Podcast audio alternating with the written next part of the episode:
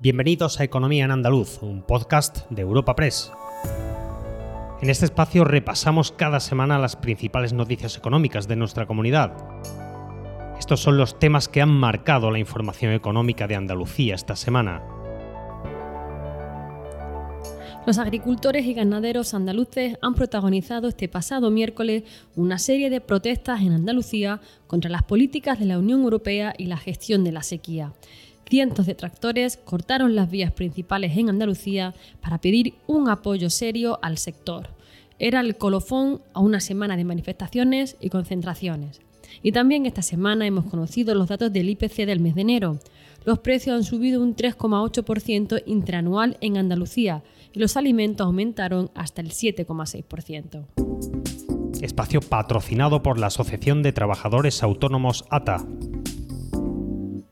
Tal y como le hemos contado esta semana en Europa Press, agricultores y ganaderos se han echado a las carreteras para hacer escuchar sus reivindicaciones. Competiciones a tres niveles, europeo, nacional y andaluz, el sector primario ha gritado basta ya. Miguel López, secretario general de COAS Andalucía, mostraba su hartazgo con estas palabras porque nos está costando el dinero, ¿sabes? Nos están arruinando poco a poco y, al sector este no se merece que se nos acorrale de esta manera. Lo mismo éramos unos santos en la pandemia, que ahora somos unos apestados. ¿eh? Y esto no se puede aguantar. Exclusivamente para que ganen dinero los mercados financieros. Esta es la estrategia, sano y sustituirnos. Y los únicos que somos capaces de hacer alimentos de calidad somos nosotros. ¿Vale? Y los únicos que somos capaces de hacer alimentos de verdad para tener un principio de soberanía alimentaria en Europa somos nosotros. Los máximos representantes de las organizaciones agrarias y las cooperativas formaron parte de las manifestaciones y concentraciones. Miguel López, que acabamos de escuchar, participó en el corte de la A4 a la altura de Carmona, junto a Ricardo Serra de Asaja y Jaime Martínez de Cooperativas Agroalimentarias. Desde Asaja llamaban a la unidad de acción de todos los agricultores y ganaderos ante una situación límite. Queremos llamar la atención, queremos que nos apoyen y queremos un compromiso serio, no ya del ministro, sino del gobierno entero. Ya está bien de darnos largas de reuniones que no sirven para nada. Claro, porque, porque la situación es muy límite y lo que hoy estamos aquí y hemos hecho es una llamada a la unidad. Aquí no hay ni siglas, ni colores, ni partidos, ni madres. ¿eh? Aquí lo que se trata es, entre todos, una llamada de atención al gobierno diciéndole que no vamos a, seguir consintiendo el despropósito al que nos está llevando la política agraria comunitaria. Mientras las cooperativas se centraban en sus demandas al gobierno central ante los problemas con la sequía y las dificultades para competir con terceros países.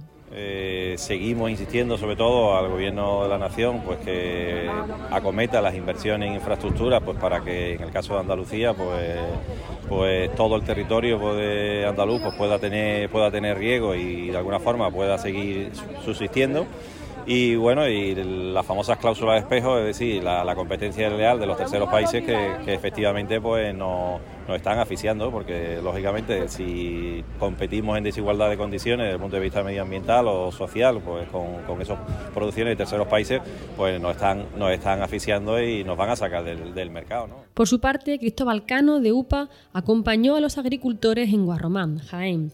También señalaba la unidad de acción del sector y explicaba que estas movilizaciones son herederas de las que se empezaron antes de la pandemia del COVID. Esa unidad de acción necesaria que llevamos manteniendo desde hace ya muchísimo tiempo en el conjunto de Andalucía y también a nivel nacional, tiene el ejemplo hoy en Jaén un gran músculo, un apoyo masivo de agricultores y ganaderos para dar continuidad al proceso de movilizaciones que iniciamos allá por 2020, que tuvo continuidad o que tuvo el parón del COVID, que precisamente hace pocos meses estábamos en Córdoba eh, reivindicando ante los ministros y ministras de Agricultura gran parte de las reivindicaciones que hoy se han hecho eco eh, en España y que hace una semana eh, incendiaron Europa y queda claro que el papel de la agricultura y la ganadería tiene que salir fortalecido de este proceso. Viendo la situación de los agricultores y ganaderos, el gobierno andaluz expresó su solidaridad y les prometió ayuda.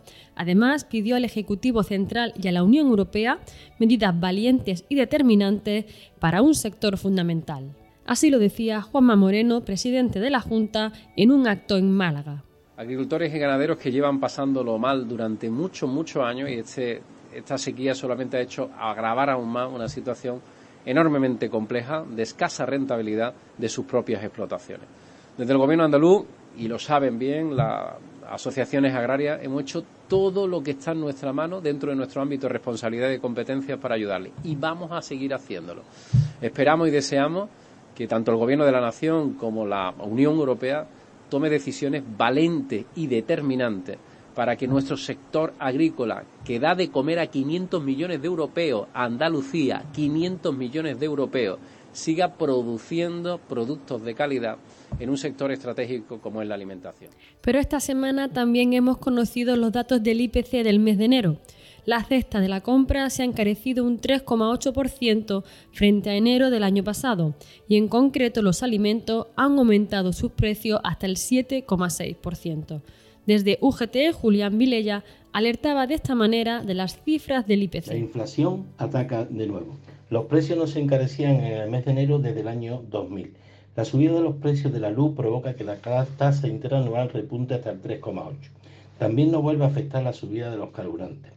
Y por otra parte, el Euribor es tres décimas más elevado que el de enero del 23, provocando las revisiones de las hipotecas al alza. Este escenario provoca un claro perjuicio en las condiciones de vida a los trabajadores y trabajadoras andaluzas y andaluces, en definitiva de todos los ciudadanos de nuestra tierra. Por provincias donde más se han incrementado los precios en el último año ha sido en Córdoba, seguida de Málaga, Sevilla y Granada. Con la lectura que Comisiones Obreras hacía de los datos del IPC, acabamos el repaso económico semanal. Les habla Ana Marchal, redactora de Economía en Europa Press Andalucía, y escuchamos a Yolanda Carrasco de Comisiones Obreras. Contrariamente a lo que venía siendo habitual, y es que en el mes de enero se diera un IPC negativo, este mes de enero se ha incrementado, aunque levemente, el IPC en Andalucía hasta situarnos en el 3,8%. Esta situación viene lastrando la vida de las familias trabajadoras andaluzas, que han tenido nuevamente que hacer frente al incremento de los precios de los productos energéticos y el incremento de los alimentos. Es verdad que a través de la negociación colectiva y es verdad que a través del incremento del salario mínimo interprofesional se han mejorado los salarios de muchos trabajadores y trabajadoras en Andalucía. Pero ciertamente se necesitan que los empresarios y empresarias de Andalucía se sienten a la mesa a negociar incrementos suficientes que nos permitan recuperar el poder adquisitivo que perdimos en estos dos últimos años. Recuerda que puedes encontrar estas y otras muchas noticias económicas en la sección Andalucía en nuestra web europapress.es. Puedes suscribirte a este programa y al resto de podcast de Europa Press a través de Spotify, Apple Podcast, Evox o Google Podcast.